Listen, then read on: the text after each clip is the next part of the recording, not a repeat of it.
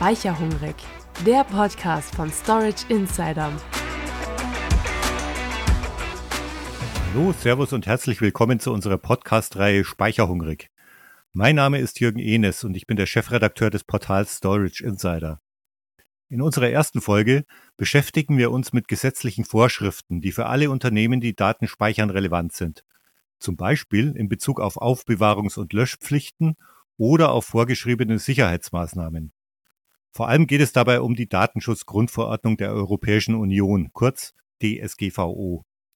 In den meisten Unternehmen wird diese Verordnung trotz der Chancen, die sie auch bietet, als lästige Pflicht gesehen. Und bei Missachtung drohen teilweise drastische Strafen. Vor allem aber herrscht noch eine große Unsicherheit vor, was denn in der Praxis zu beachten ist. Und genau diese Unsicherheit wollen wir heute beseitigen helfen. Dazu darf ich als ersten Gesprächspartner in unserem neuen Podcast-Studio ganz herzlich Herrn Dr. Jens Bücking begrüßen.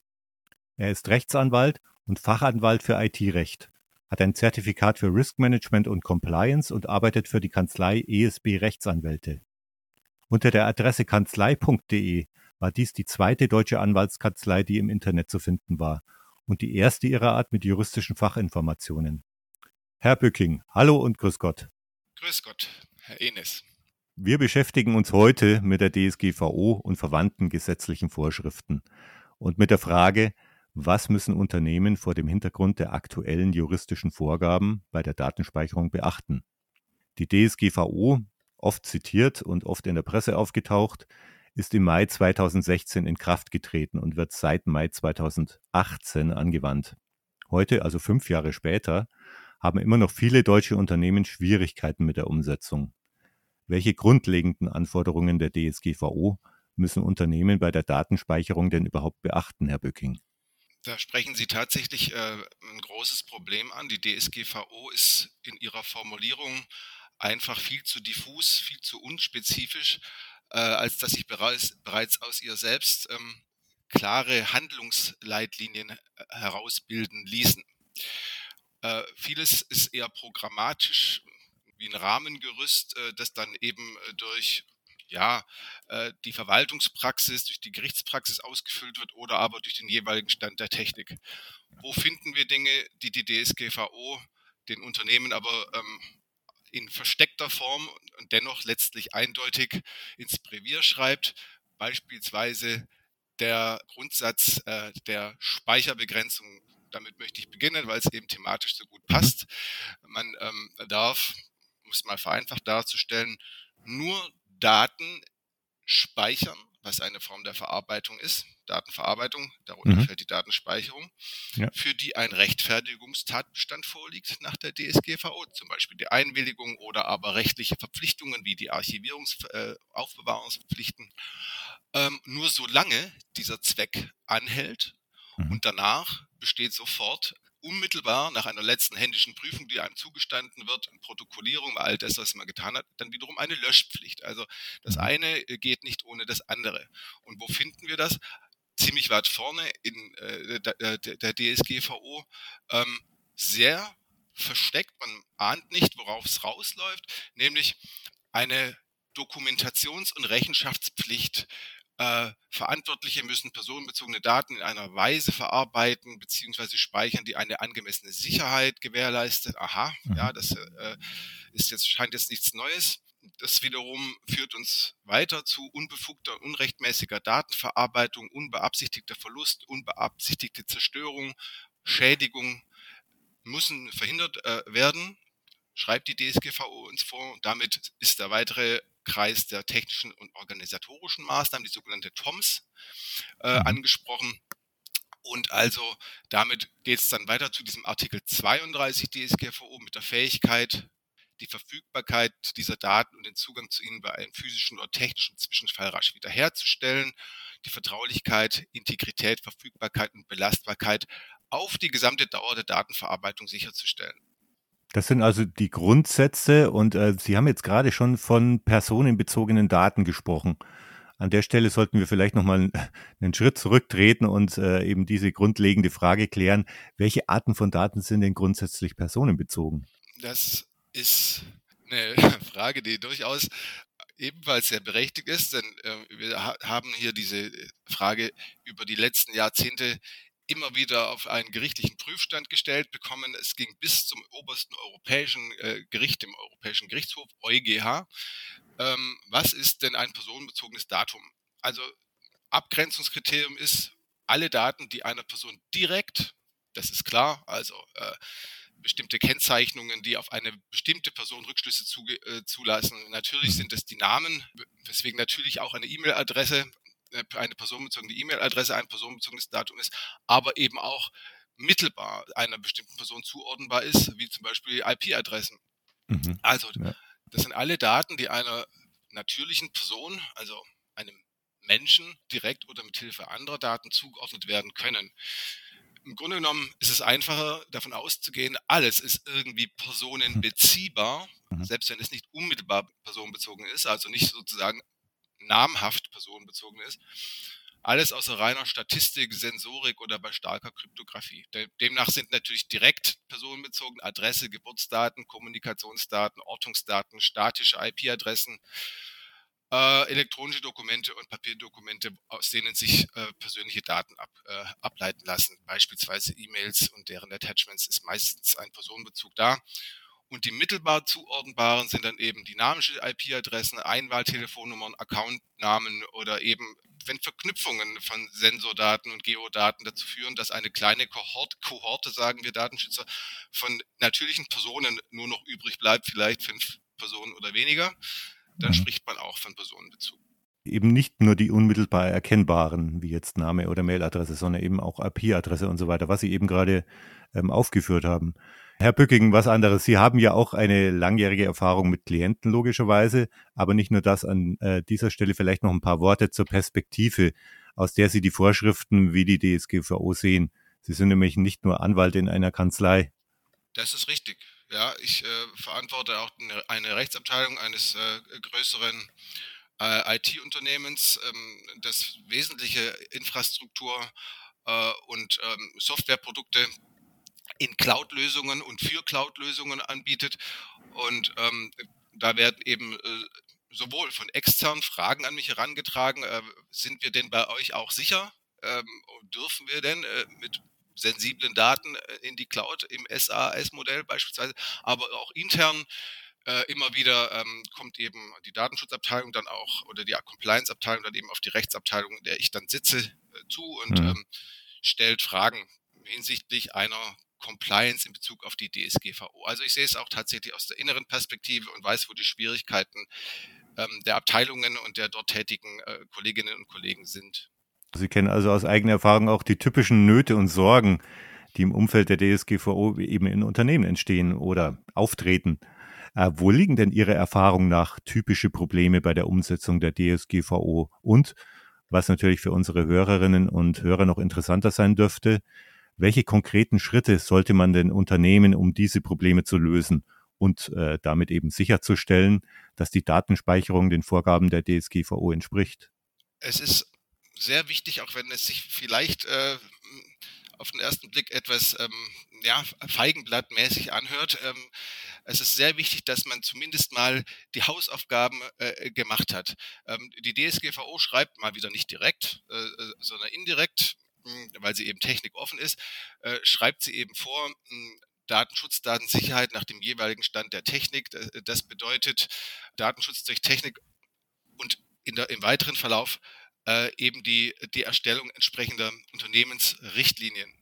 Mhm. Dazu gehört, ähm, dass klar definiert ist im Rahmen eines Datenschutz- und Datensicherheitskonzepts, mhm. was wiederum eben auch eine, ein Löschkonzept und ein Backup-Konzept beinhaltet, dass wer darf wann und im Vertretungsfall durch wen vertreten, auf welche äh, Daten zugreifen zu welchem Zweck, was darf er damit machen und natürlich spiegelbildlich, wann darf wer nach, welchen, nach welcher äh, äh, zu dokumentierenden Verfahrensmatrix dann auch wiederum in, die, in den Löschprozess, also der, wenn der Lifecycle dieser mhm. Daten abgelaufen ist, eintreten. Was fehlt, sind eigentlich klar, gut verständliche und jederzeit zugreifbar im Unternehmen, für, für jeden, der damit betraut ist, zugreifbare ähm, Policies, wo ähm, man eben erklärt bekommt, ähm, also als einfacher User darf ich das, äh, in diesem Bereich darf ich das, wo ich auch selber erkennen kann, auf diese Daten sollte ich jetzt gar nicht zugreifen können oder diese Daten sollte ich gar nicht verändern können. Das ist die sogenannte Grundsatz der äh, Speicherbegrenzung. Also unter Umständen sind bestimmte Daten, die mir zugeordnet sind, zu viel oder schon zu lange da. Ähm, dann muss ich die überhaupt sehen können, das sogenannte Need-to-Know-Prinzip. Äh, ein Benutzerrechte-Management muss eingeführt äh, sein das dann eben einfach auch die, diese Unsicherheit im, im Unternehmen vermeiden hilft. Denn ich weiß ganz genau, also ähm, diese oder jene, äh, jenen Kolleginnen und Kollegen sind mit der Verarbeitung beschäftigt, diese oder jene werden sich auch um die Aufbewahrung, Speicherung, schlussendlich Archivierung äh, kümmern.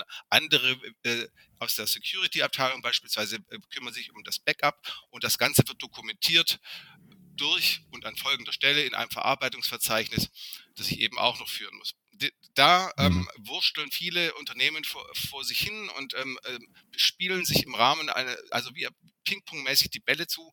Nicht mein Beritt, bin ich nicht für zuständig, habe auch Angst, das zu entscheiden. To cut it short, wir brauchen einfach für die Unternehmen ein gut verständliches, umfassendes, ganzheitliches Datenschutz- und Datensicherheitskonzept mit Zuständigkeit und mit einer Erklärung, äh, wer darf was wann tun und wie lange wo genau diese Punkte dann eben festgelegt sind. Probleme bei der Umsetzung der DSGVO implizieren natürlich, dass bei der Datenspeicherung in dieser Hinsicht öfter auch mal was schiefläuft, logischerweise. Da stellt sich dann die Frage, was passiert denn, wenn dieser Fall eintritt? Also, welche Auswirkungen haben denn Datenschutzverletzungen, wenn also bei der Datenspeicherung die DSGVO nicht eingehalten wird? Und welche Maßnahmen sollten Unternehmen entsprechend ergreifen, um solche Verletzungen zu vermeiden? Es hat zum Teil sehr gravierende äh, Auswirkungen, denn ähm, gerade die Vorschriften, über die wir vorhin äh, gesprochen haben, Artikel 5, Artikel 32, Grundsätze der Datenverarbeitung, Need-to-Know-Prinzip, ähm, Grundsätze der Speicherbegrenzung und damit also auch der Verpflichtung zu löschen, äh, stehen im Fokus auch bei stichprobenmäßigen Kontrollen, also mit anderen Worten auch anlasslose Kontrollen durch die Datenschutzverarbeit, äh, Datenschutzbehörden von dort droht, äh, äh, droht eben Gefahr, äh, mhm. dass es dann Bußgelder gibt, die, die mhm. sehr hoch sein können. Wenn diese verhängt werden, ähm, dann ähm, haben die natürlich auch äh, einen sollen einen präventiven und abschreckenden Charakter haben. Deswegen sind die so hoch gegriffen. Wir hatten hier zum mhm. Beispiel äh, mehrere Fälle, wo es um Datenfriedhöfe ging. Es wurden Daten einfach nicht mehr gelöscht, sondern wurden, äh, selbst wenn sie in keiner Weise mehr ähm, von einem Zweck getragen waren, wurden sie mhm. einfach nicht aus einem, einem angeblich revisionssicheren Aufbewahrungssystem gelöscht und äh, ein Fall ging sogar bis zu 14,5 Millionen. Der, der, liegt jetzt gerade allerdings äh, in der Anfechtung, ähm, auch wieder beim Europäischen Höchsten Gericht. Mhm. Ob das äh, die, Höhe, die, die Höhe der Summe ähm, weiter trägt, das wird man sehen, aber äh, es sind durchaus auch Bußgelder zwischen 300 und 900.000 Euro regelmäßig äh, ausgesprochen worden, wenn mhm. es solche Datenfriedhöfe gab. Diese ähm, Treffen des Unternehmen äh, einerseits, aber natürlich bei groben Versagen des Managements kommen wir vielleicht an einer anderen Stelle noch, noch dazu, aber vielleicht mal so weit vorab. Mhm. Ähm, bei groben Versagen des Managements, das, das zwar delegieren kann, ist aber äh, auch möglich, bei Fehlen eines angemessenen, dem Stand der Technik entsprechenden Compliance-System mit Disaster Recovery, Business Continuity, ja, Maßgaben äh, unternehmensweit und, und Risikofrüherkennungs- und, und, und Kontrollsystemen mhm. kann es auch zu einer persönlichen Haftung kommen. Mhm. Weiteres Ungemach äh, droht natürlich durch ähm, Schadensersatzvorschriften, die die äh, DSGVO den einfachen Betroffenen äh, zubilligt. Denn Unternehmen verarbeiten ja Mitarbeiterdaten, sie äh, verarbeiten ähm, Lieferantendaten und ähm, das sind natürlich Person, Daten mit Personenbezug. Wenn jetzt zum Beispiel ein, ein Datenschutzvorfall durch eben ähm, ein Verstoß gegen die DSGVO-Grundsätze Datenschutz durch Technik, ähm, ähm technische und organisatorische Maßnahmen, das sind diese Artikel 25 und 32 DSGVO, wenn so ein mhm. Verstoß vorliegt, dann dreht sich die Beweislast gegen das Unternehmen und ähm, damit haben es eben Betroffene, nämlich beispielsweise die Mitarbeiter des eigenen Unternehmens, die werden sich meistens mit ihrem Arbeitgeber erst dann auseinandersetzen auf Schadensersatz, wenn sie nicht mehr im Unternehmen sind. Aber das gibt es häufig mhm. genug. Mhm. Äh, oder eben aber auch Kunden oder Lieferanten können sich mit Schadensersatzansprüchen ähm, mit einer sehr, sehr leichten Beweisführung. Denn allein schon der Verstoß ähm, indiziert sozusagen das Verschulden und damit kommen dann auch recht schnell ähm, Schadensersatzansprüche von natürlichen Personen auf die Unternehmen zu. Wie ist denn das grundsätzlich? Wie kann man sowas vermeiden? Indem man so ein Konzept aufsetzt, wie Sie es vorhin beschrieben haben? Ist das so die grundsätzliche Maßnahme? ja, wichtig ist, ein solches Konzept zu haben. Mhm. Das wird äh, natürlich bei der ähm, Außenprüfung von Unternehmen durch die Datenschutzbehörden als erstes angeschaut. Mhm. Nach dem Motto, habt ihr zumindest mal ähm, von euren unternehmensinternen Richtlinien die rechtlichen Voraussetzungen geschaffen, ähm, dass es funktioniert, dass es nicht zu ah, einer Verletzung okay. oder Gefährdung des Schutzes personenbezogener Daten kommt, von euren mhm. Kunden, von euren Mitarbeitern, ähm, von euren Lieferanten beispielsweise. Also Dann die, ähm, schaut man, ob wie belastbar ist das und, und stellt, stellt vielleicht Schwachstellen fest. Mhm. Bestimmte Dinge sind nicht dokumentiert. Dann gibt es aber nur einen Warnbrief äh, mit, einer, mit einer angemessenen sozusagen Nachbesserungsfrist und man ist mhm. eigentlich äh, in der Lage, dann mit den entsprechenden Abteilungen und gegebenenfalls unter Hinzuziehung externer Spezialisten diese äh, Lücke in der äh, da Datenschutz-Compliance zu stopfen. Mhm. Deswegen ist es gut, man hat diese Prozesse dokumentiert und man hat sie äh, implementiert. Sie sind für alle abrufbar und es gibt zumindest mal dieses Rahmenwerk. Was wäre denn äh, grundsätzlich ähm, aus Ihrer Sicht die erste wichtige Maßnahme, wenn man selber eine Datenschutzverletzung äh, feststellt im eigenen Unternehmen? Sollte man sich zuerst bei den Behörden gleich mal melden oder sollte man erstmal versuchen, das aus der Welt zu schaffen? Also in welcher Funktion, wenn es zum Beispiel, wenn ich zum Beispiel als Unternehmen selbst verantwortlich bin für eine Lücke, äh, die offen gelassen wurde ähm, und die dazu führt, dass Daten verschlüsselt werden, mal ein Beispiel, oder Daten zerstört werden. Das zweite Beispiel, das dritte beliebte Beispiel ist, dass Daten plötzlich öffentlich werden, die aber ähm, niemanden mhm. was angehen. Dann haben wir tatsächlich einen, einen Data Incident, wie, wie die ähm, Originalfassung von der DSGVO äh, das nennt. Mhm. Und ähm, wir sind dann als Unternehmen gehalten, innerhalb von 72 Stunden alles nur erdenklich Zumutbare äh, zu unternehmen um ein vollständiges oder weitestgehend vollständiges Schadensbild zu melden ah, an die ja. jeweilige äh, zuständige Datenschutzstelle. Also in Bayern ist es äh, Landesaufsicht für den Datenschutz, in Baden-Württemberg ist es äh, der Landesdatenschutzbeauftragte, in anderen Ländern ist es äh, zum Teil aufgrund der, ähm, ja, des Föderalismus an anderen Stellen aufgehängt, aber jedenfalls einig ist man insoweit, dass ähm, und das schreibt auch die DSGVO so vor, dass man ein klares Schadensbild, die ersten Maßnahmen zur mhm. Beseitigung dann äh, eine Risikoeinschätzung, was, welche, äh, wie kann sich dieser, äh, wie kann sich dieser Datenschutzvorfall unter Umständen bei unseren Kunden, die mit uns Daten wiederum austauschen, weiterfressen? Welche mhm. Gefahr besteht bei deren Systemen, für, der, für deren personenbezogene Daten? Ein vollständiges Schadensbild und je vollständiger es wird, während nach der ersten Meldung, die innerhalb von diesen 72 Stunden, und die laufen übrigens auch am Wochenende, ja, mhm. ähm, äh, abgegeben werden muss, ähm, meldet man dann salamimäßig nach. Das soll also mhm, keine Salamitaktik sein, sondern es soll nur jeweils sicherstellen, dass die Datenschutzbehörden, die sich gegebenenfalls dann auch mit den Landeskriminalämtern abstimmen, immer auf dem neuesten Stand sind. Man hat eine mhm. neue Erkenntnis, es gibt irgendwie einen Java-Exploit etc. Man weiß jetzt genau, was passiert ist. Man meldet es möglichst schnell und umgehend. Macht man es nicht, hat man natürlich in zweierlei Hinsicht äh, ungemacht zu erwarten. Einmal von behördlicher Seite mit saftigen Bußgeldern. Da geht es ja bis 20 Millionen oder 4 Prozent des konzernweiten äh, Jahresumsatzes. Und auf der anderen Seite natürlich von betroffenen Unternehmen, Geschäftspartnern oder natürlichen Personen, deren Daten verletzt wurden, in Form von Schadensersatzansprüchen. Also auf keinen Fall vertuschen oder verschleppen, sondern immer, wie Sie schön ähm, salamimäßig erklärt haben, immer melden. Immer melden. Das wird auch honoriert. Es, äh, was wir erlebt haben, ist, wenn ein Unternehmen unverzüglich meldet, ganz klar äh, Transparenz schafft, ähm, auch unter Umständen sogar überobligationsmäßig zeigt, welche Maßnahmen haben wir äh, unternommen, was haben wir jetzt festgestellt, was, un, was, was untauglich war und mhm. wie haben wir sofort versucht nachzubessern, wie mhm. konnten wir, wie können wir das alles versuchen einzufangen. Das wird sehr stark honoriert, weil es gibt ähm, so was ähnliches wie im, im Straßenverkehr äh, für äh, Verstöße im fließenden Verkehr und Parkverstöße gibt es äh, inzwischen auch einen DSGVO-Bußgeldkatalog. Mhm. Der sagt eben bestimmte ähm, Bußgeldtatbestände ähm, und ähm, deren Sanktionen, also Rechtsfolge, was, äh, was kann man da verhängen. Aber das hat alles eine sehr, eine, eine sehr hohe Bandbreite am Schluss, wo äh, dann gegebenenfalls ein Richter sagt, hier hat man sich sofort gemeldet. Hier war mhm. man kooperativ. Man war sofort transparent. Man hat mit den Behörden äh, ähm, zusammengearbeitet, um den Schaden gering zu halten, um möglichst viele potenziell betroffene Personen oder Unternehmen, die das auch noch mit angehen könnte, meine Geschäftspartner zum Beispiel, mhm. Äh, die, ich, äh, die ich Daten weitergeschickt habe, äh, auch noch informiert. Also habe unter Umständen externe Spezialisten hinzugezogen, die durch beispielsweise Pentests geschaut haben, wo gibt es denn überhaupt noch weitere Lücken, was kann man tun.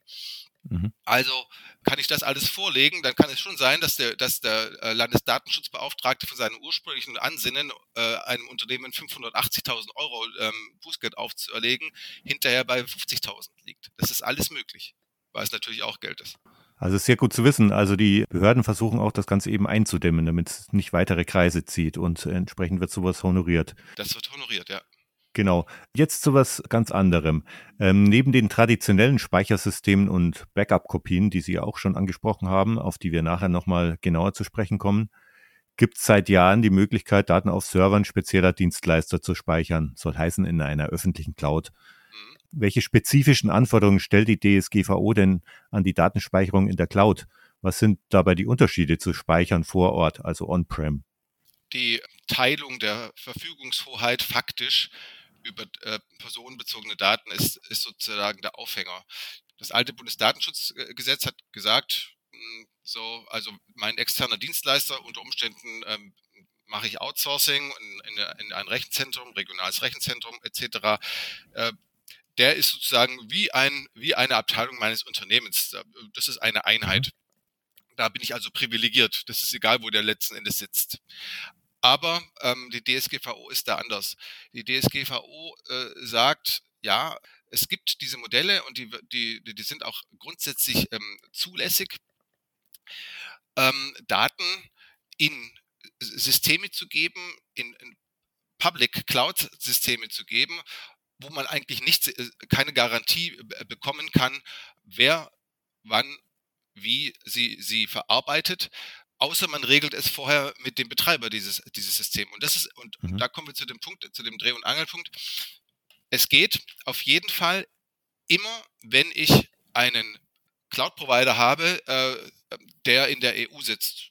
Der, mhm. Das ist privilegiert, äh, da gehen keine Daten in unsichere Drittländer und der mir auch zusichert, das muss in seinen, in seinen ähm, Verträgen drinstehen, ja, die Datenverarbeitung für unsere Dienste A, A bis X äh, findet ausschließlich auf EU-gehosteten Servern statt. So, da muss ich eben schauen, sind das die Dienste, die ich überhaupt bei, bei ihm buche ähm, mhm. oder brauche ich andere und die finden aber möglicher, möglicherweise doch nicht in der EU statt. Das ist äh, etwas, was man vorher anschauen muss. Was ich weiter tun muss, ist, da ich ja den ganzen Bereich des Betriebs damit der Verantwortlichkeit für die Sicherheit die, äh, und die Verfügbarkeit outsource, dass ich mit äh, diesem Anbieter einen äh, Auftragsverarbeitungsvertrag abgeschlossen habe. Er ist sozusagen dann äh, derjenige, der auf meine Weisung hin mit, äh, meine Daten, über die ich immer noch die Verantwortung habe, die er aber in, Betriebs-, in betrieblicher und technischer Weise mitverantwortet, der meine Weisungen empfängt und nach meinen Weisungen zu handeln hat. Ohne einen solchen Auftragsverarbeitungsvertrag geht das einfach nicht. Man hätte dann auch wieder einen DSGVO-Verstoß, auch wieder ähm, in diesem Fall mit 2% des Jahresumsatzes des ganzen Konzerns oder bis 10 Millionen Bußgeld äh, bestraft, wenn so ein, so ein Vertrag nicht vorliegt. Mhm. Jetzt noch die großen Anbieter, AWS, Google, äh, Microsoft, die sind ähm, inzwischen auch dazu übergegangen, dass sie eben durch bestimmte Modelle eben zusichern können, dass bestimmte Dienste in der EU laufen. Ah ja. Und ähm, das muss man aber auch tatsächlich wirklich berücksichtigen. Denn wir hatten zwar immer mal wieder seitens der EU bilaterale Vertragswerke, die erlaubt haben, dass, ähm, dass zwischen der EU und den USA Datenaustausch stattfindet. Und damit wurden die USA sozusagen wie ein angemessenes Drittland und auf ein Datenschutzaustauschprivileg mit EU-Partnerstaaten gesetzt. EU-Partnerstaaten haben ja alle die DSGVO, die haben ein einheitliches Datenschutzniveau und jetzt kam der die USA als wichtigster sozusagen Verteiler internationaler Datenspreader mit den vielen Clouds, die dort äh, eben auch betrieben werden von den ganz großen ähm, Anbietern noch dazu. Aber das wurde jedes Mal vom EuGH wieder äh, durch einen gewissen äh, Schrems aus Österreich immer wieder mhm. gekippt. Mhm. Jetzt kommt als nächstes der Biden Act, äh, der eben auch wieder so einen Vertrag zustande bringen soll. Noch, noch ist er nicht in Kraft, man weiß auch nicht, wie lange er hält. Deswegen ähm, ist es wichtig, wenn man bestimmte Dienste bucht, dass man schaut, sind die äh, gesicherte Anbieter zu, dass die in der EU äh, ablaufen, dass es nicht zu ähm, ja, einer Datenwanderung in den Systemen des Anbieters in Drittländer, in unsichere Drittländer außerhalb der EU kommt.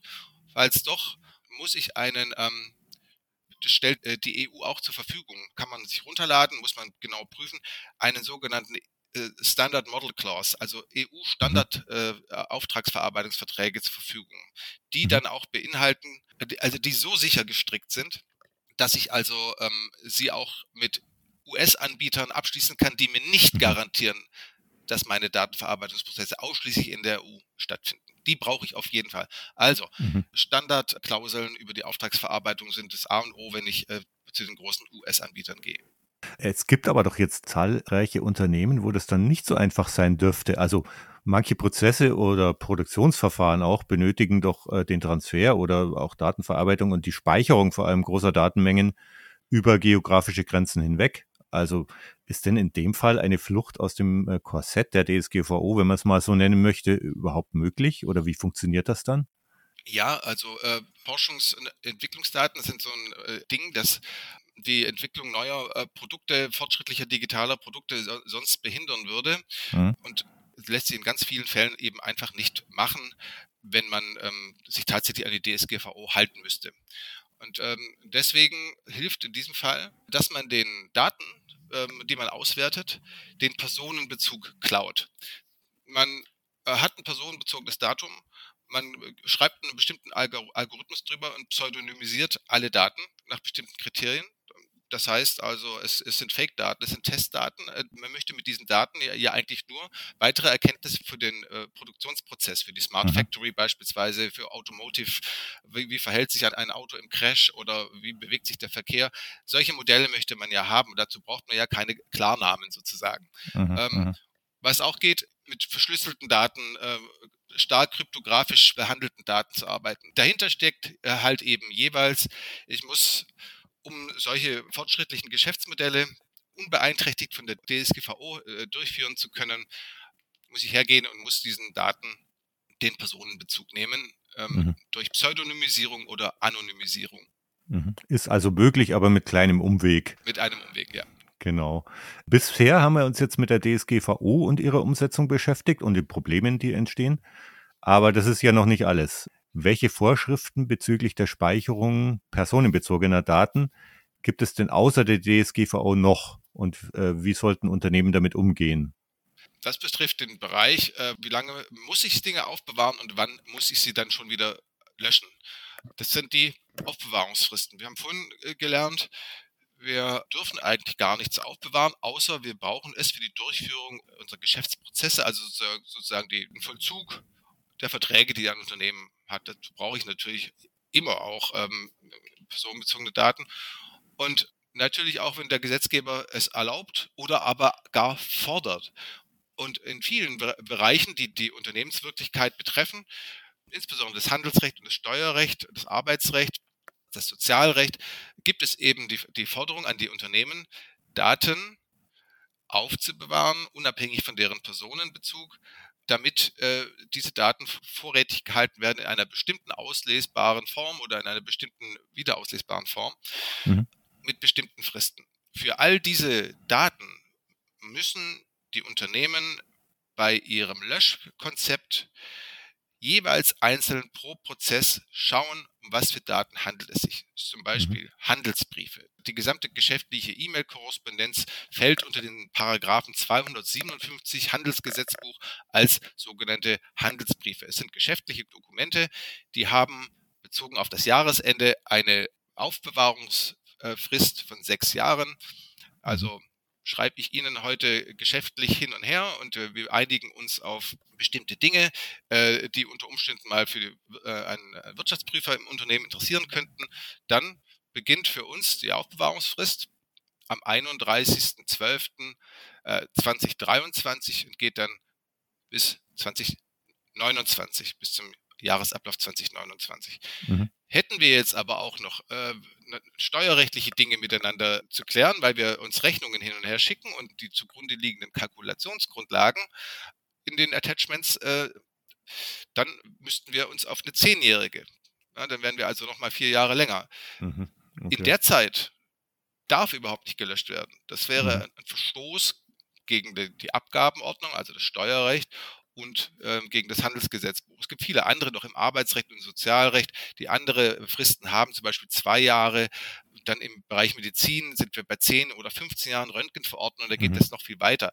Aber man muss eben wissen, deswegen sagte ich auch, klassifiziere deine Daten, mhm. ordne sie bestimmten rechtlichen Verpflichtungen zur Aufbewahrung nach Form und nach Frist zu und mhm. nach Ablauf dieses Zyklus sollte nicht eine automatische Routine alles alles wie ein Rasenmäher äh, platt machen, sondern man sollte noch mal schauen. Manchmal sind äh, bestimmte, ähm, ja, es kann ja zum Beispiel eine Steuerprüfung geben. Ja, dann ist das alles sozusagen aufgehalten. Dann, dann braucht man die Daten ja noch. Da will sie der mhm. Prüfer noch sehen. Dann kann es auch mal elf oder zwölf Jahre dauern.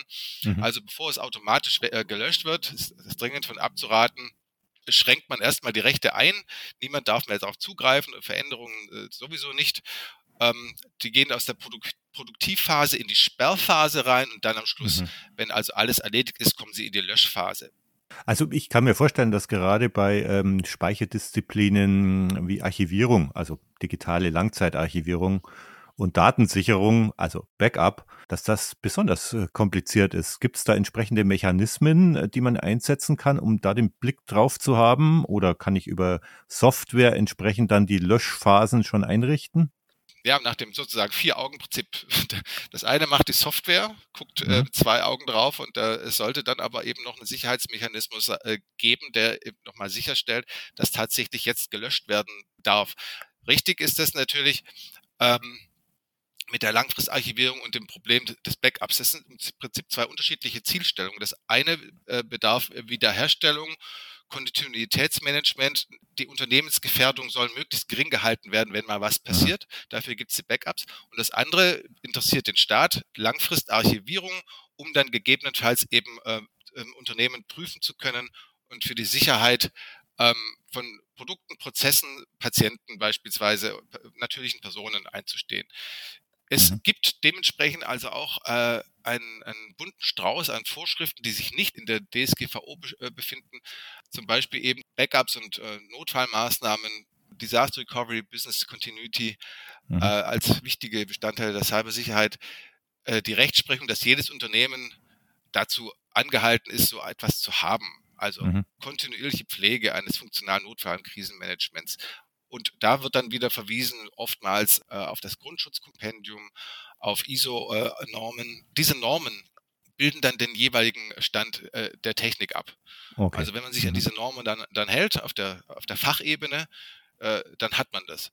Für die äh, Frage Backup, auch das Backup gibt sich als ungeschriebene Verpflichtung der DSGVO, äh, weil es eben Teil der gerade geschilderten Notfallplanung ist. Das muss mhm. auch jeweils angemessen sein. Es, es sollte ausgeschlossen sein, dass Backup eben auch verschlüsselbar ist, dass äh, es keine Rechtebeschränkung beim Umgang mit dem Backup gibt, dass beliebige Personen das ändern können oder darauf zugreifen können, weil mhm. man hat ja gesehen durch die äh, durch Cyberattacken mit dem mit Ransomware die Backups wurden immer mit verschlüsselt, wenn das ging und äh, das wäre eigentlich die letzte Rettung gewesen für viele Unternehmen.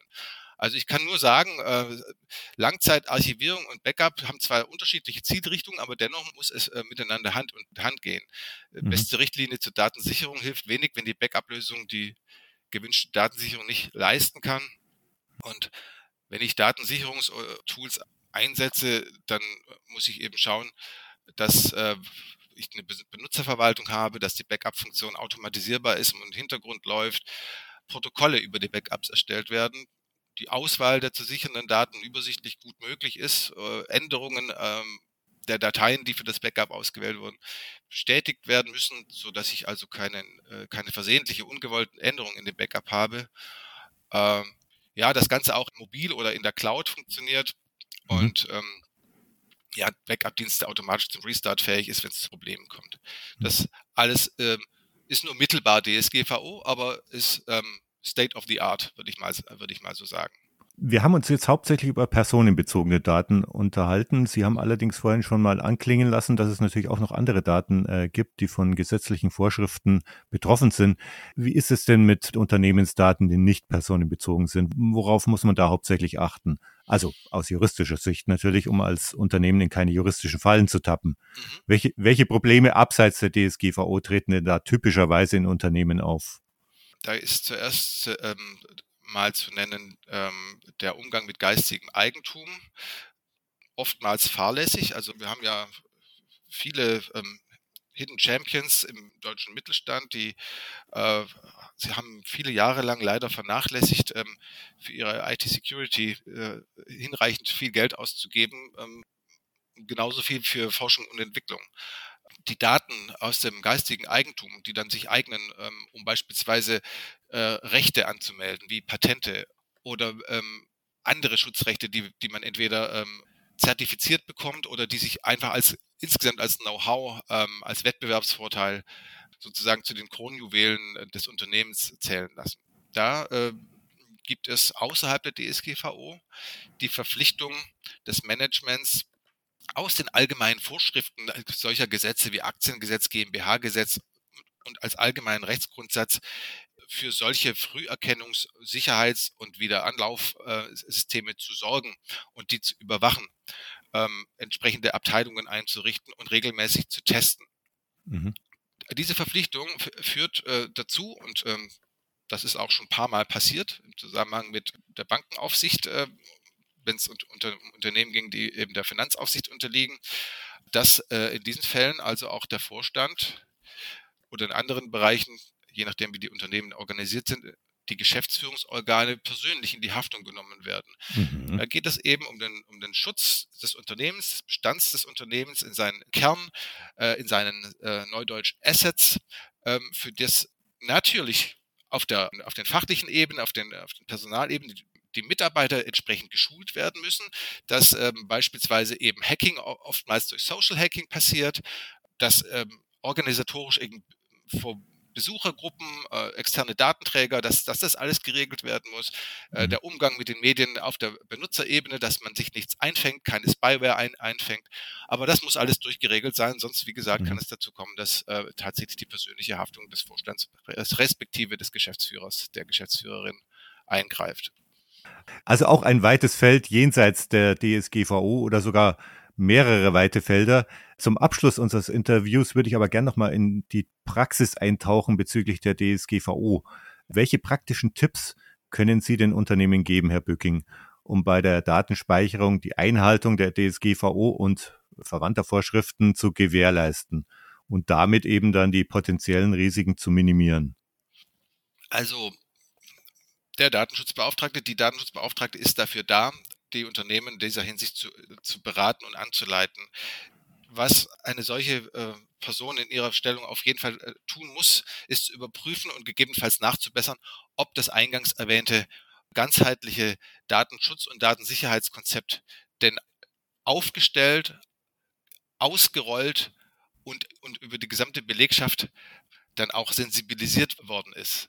Mhm. Ähm, es bringt sonst einfach nichts, wenn wir ähm, zwar eine Compliance haben, aber äh, die nicht bei den Mitarbeitern ankommt. Das ist die, das Hauptproblem, was ich immer sehe, dass ähm, zu wenig Awareness da ist, die ähm, verständlich die Datenschutzprobleme an, an die Leute, auf die es ankommt, ranzubringen und ähm, dann tatsächlich auch in einer, in einer Form, die eindeutige Zuordnungen schafft, auszurollen.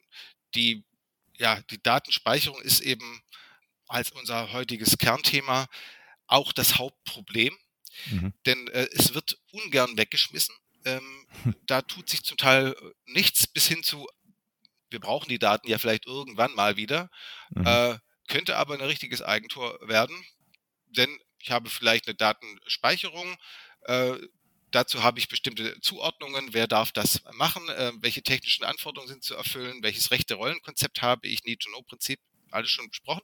Aber äh, wir würden es doch dann doch gerne sozusagen als Know-how-Pool, als Wissenspool im Unternehmen äh, gerne noch ähm, die E-Mails am besten bis das Jahr 1995 mhm. aufbewahren, etc. etc.